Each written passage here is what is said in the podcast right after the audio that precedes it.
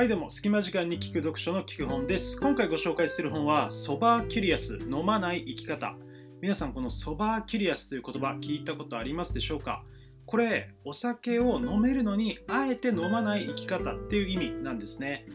今回はこのソバーキュリアスについて世界一分かりやすくご紹介していきたいと思います。え皆さんお酒飲みますでしょうか？お酒好きですか？お酒ね、えー、好きっていう人はね、もうたくさん飲んで、もう次の日二日酔いでめちゃくちゃ失敗したっていう経験きっと誰でもあるんじゃないかと思います、えー、大学のサークルで飲みすぎたとかね、えー、会社の飲み会で飲みすぎてもうなんか上司に悪態ついちゃったとかね。もういろんな失敗お酒の失敗ってありますよね。で、えー、まあそんなねそういう失敗もソバーキュリアスあえて飲まないっていうのを実践することによって、えー、そういう失敗が起こらなくなるとかっていうねそういうメリットもちろんあります。そしてお酒飲むと高血圧とかね肥満とかいろんなそういう病気に、直結してしまう部分もあるので飲まないことによって健康が増進されるとこういうようなねまあ分かりやすいメリットきっとありますよねで、えー、今回ね、このソバーキュリアス飲まない生き方の作者は、ルビー・ウォリントンさんというイギリスでこのソバーキュリアスブームを作った人なんですけれども、まあ、この人はこう考えた。どうして薬物は違法なのに飲酒、同じじゃん、これ依存性あるじゃん。だけどなんでお酒は好きなだけ飲んでいいの？どうして低糖質やってるからとか、ダイエットだからちょっと甘いものはっていう理由は他の人に分かってもらえるのに、どうして断酒っていうと、え、あなたなんかお酒で失敗したの？っていう感じで、あえて飲まないっていう言い方がどうしてみんなに分かってもらえないのか。こういう、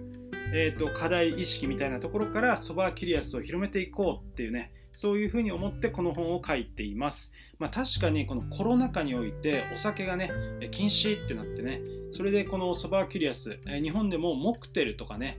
そういうのが流行ってきていますよね。え、こんな中で、まあ、若者がどんどんお酒離れっていうのもあったりしてこのソバーキュリアスあえて飲まないっていう生き方が徐々に、えー、流行ってきているっていうのがあります今回はこのソバーキュリアスのメリット6つのメリットっていうのをご紹介した上で、えーと、どうしたらソバーキュリアス、えー、できるのかっていうところとか、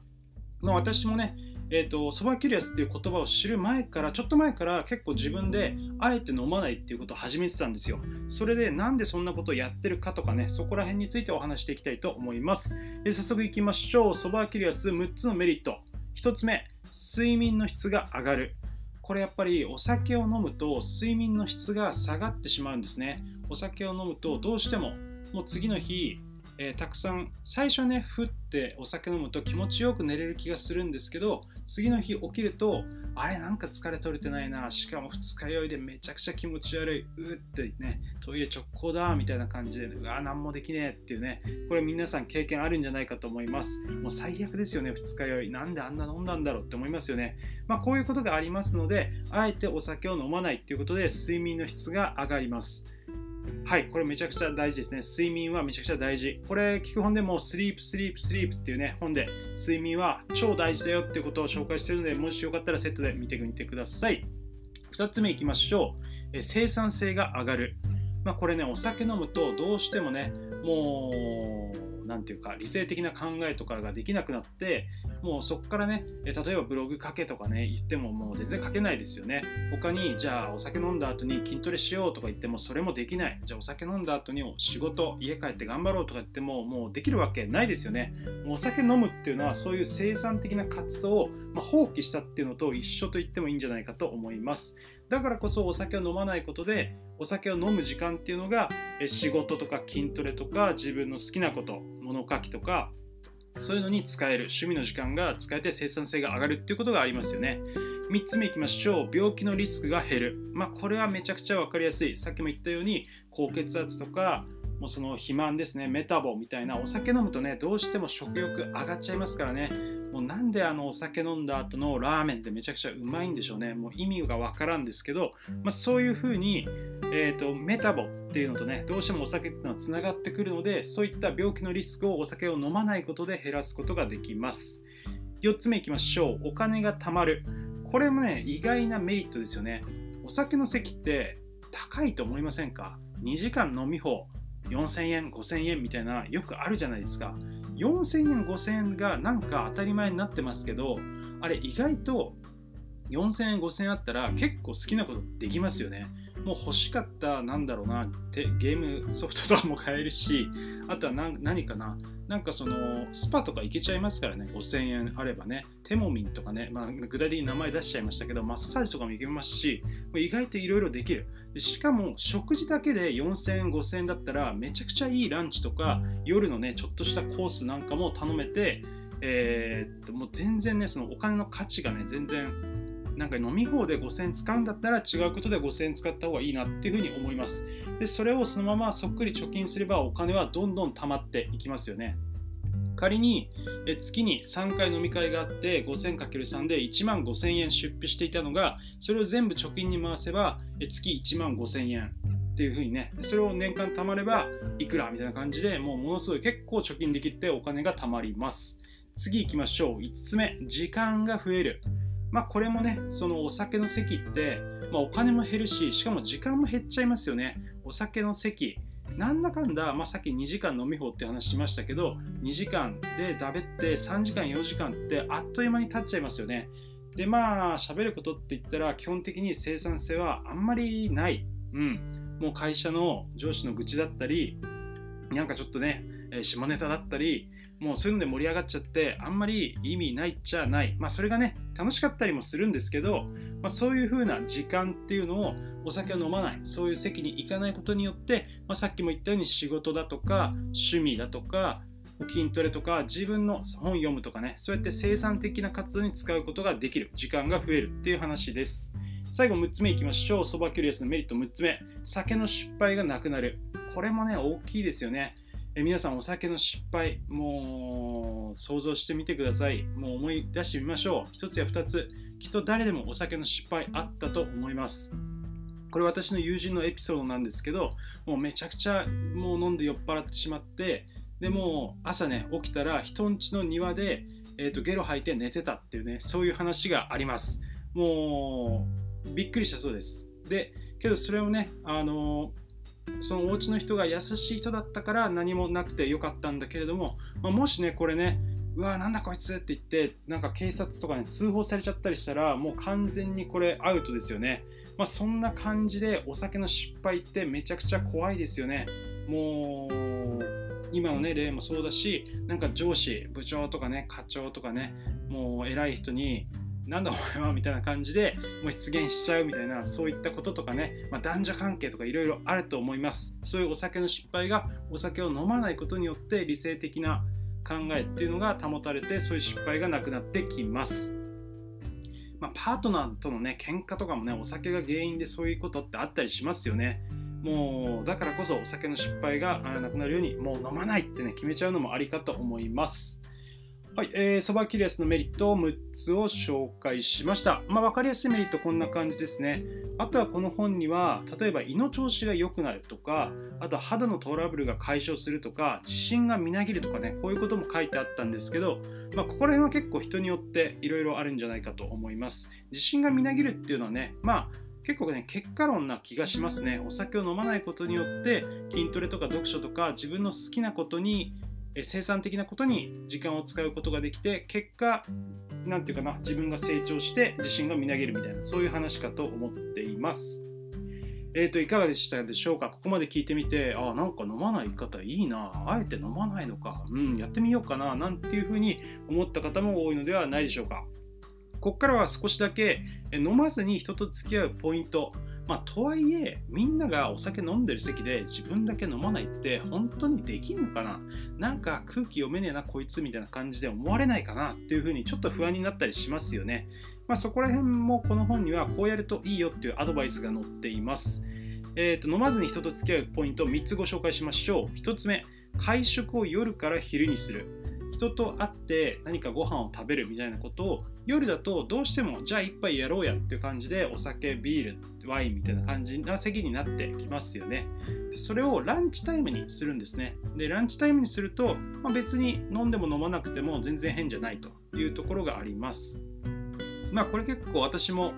えーと、貯金のねお金を貯めるとかそういうテーマの本を読んだ時に同じようなことが書いてあることがあってえーと、ディナーの単価とランチの単価ってランチの単価の方が全然安いですよね。ランチ、えー、1000円みたいな感じでただディナーになると一気に3000円みたいなお店って結構多いですよね、まあ、これね会食を夜から昼にするのはこのソバーキュリアス飲まない生き方を実践する上でもお金を貯める上ででも結構ランチタイムに出かけるっていうのはね、えー、いいことだと思っています。私も実践しています。2つ目いきましょう、ノンアルビアルを飲むと。ノンアルドリンクがね最近結構流行ってますよね。モクテルっていうノンアルコールのカクテルだとかあとはビアル。ビアルって聞いたことありますか？あの微量のアルコールでもうノンアルは0.0%ですけどもうビアルは0.5%とかねあのビアリーとかそういう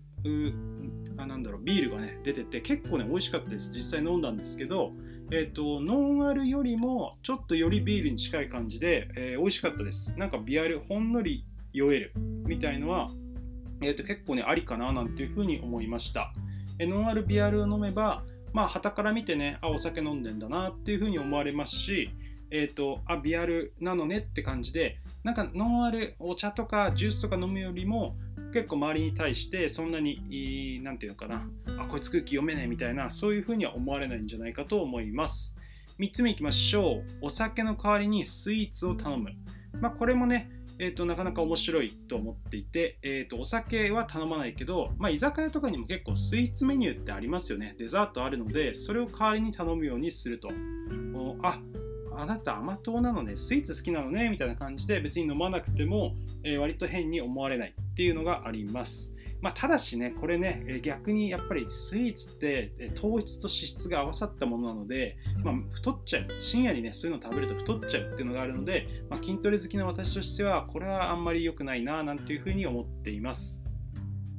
さて、えー、皆さんいかがでしたでしょうか、えー、ソバーキュリアスについてご紹介しました。振り返りましょう。1つ目、睡眠の、えー、メリットですね。6つ紹介しました。1つ目、睡眠の質が上がる。よく寝られます。2つ目、生産性が上がる。えー、仕事とかね、えー、自分のやりたいことの生産性ガンガン上がります。酔っ払わないですからね。3つ目、病気のリスクが減る。これ分かりやすい健康になります。4つ目、お金が貯まる。結構ね、飲み会、お金使います。それを全部貯金とか投資とか自分の好きなことに使いましょう。えー、っと、5つ目、時間が増える。えー、お酒を飲まないことによって、えー、時間が増えます。6つ目、酒の失敗がなくなる。これもね、でかいですよね。お酒の失敗すると、もう暴力とかセクハラとか、ちょっと取り返しのつかないことに発展しかねません。えそういう失敗がなくなります。はい、えーと、ソバーキュリアスのメリット6つを紹介しました。まあ、これで、えーと、実際ですね、私この本読んでみて思ったところは、じゃあすぐに、あ、ソバーキュリアス実践しようかなって思って実践できる人ってあんまりいないんじゃないかと思います。まあ、やっぱりね、他が飲んでると、ちょっとぐらいって言ってね、自分も飲んじゃいますよね。で、そんな中でどうしたらこのソバーキュリアスを自然に自分の生活に取り入れて、健康的にさっきのメリットを享受できるかというと私が思ったのは例えば筋トレだとかあと副業私の場合ブログとかね SNS やってますけどとかあとはこの資格の勉強だとか何あとダイエットとかね何か明確な目的とこのソバーキリアスっていうのは相性がいいっていうふうに思っています。例えば筋トレって筋トレやった後にプロテイン飲んでるんですけどこの、えーと筋トレしてプロテインするプロテインする、えーと、時のその筋肉がつくのをアルコールっていうのは妨げてしまうんですよ。だからこそ私この筋トレをし始めてからこのソバーキュリアスあの割と飲まないお酒を飲まないっていうのがあの自然とできたんですね。っていうふうに組み合わせる。あとはこのブログを頑張んなくちゃいけないからとか資格の勉強を頑張んなくちゃいけないからだから飲まないっていうふうにねそういうふうなセットとかあとダイエット。やっぱりさっきも言ったようにお酒飲んでしまうと食欲が増進されてもうどうしてもその飲んだ後のラーメンとかね天一みたいなのいっちゃいますからそういうふうにねダイエットとこのソバーキュリアスを組み合わせるとかねそうすると周りの人にもあダイエットやってるから飲まないのねとかあ筋トレしてるから飲まないのね、うん、タンパク質ね大事だよねみたいな感じでえ周りにも理解されやすいソバーキュリアスになるんじゃないかと思いました。えぜひぜひ実践してみてください。私もね今回このソバーキュリアスっていうキーワードを知ることによってよりこの飲まない生き方っていうのを自分のライフスタイルに取り入れていきたいと思います。なんかねかっこいいですよね。ソバーキュリアン。えー、っと自分もソバーキュリアンになっていきたいと思います。はい、えー、こんな感じで聞く本ではビジネス本を分かりやすくご紹介しています。えーと、この他にもですね、えー、聞く本の中で人気があるコンテンツとして愛とかね、えー、パートナーとのパートナーシップ仲良く夫婦生活をやるっていうねそこら辺のテーマで、えー、結構人気がありますのでよかったらあ見てみてください。まあ、今回はね、このお酒の付き合い方とパートナーシップっていうのもね、割と大事かと思っています。お酒が原因で喧嘩しちゃったりね、仲が悪くなっちゃったりするケースも結構ありますからね、えー、ぜひ見てみてください。えーと、基本はスタンド FM とか YouTube とかあと Spotify で聞くことができますので通勤時間とかランチタイムにぜひ聞いてください、えー、一緒に、え、人生を楽しんでいきましょう、え、今日もありがとうございました。聞く本でした。またお会いしましょう。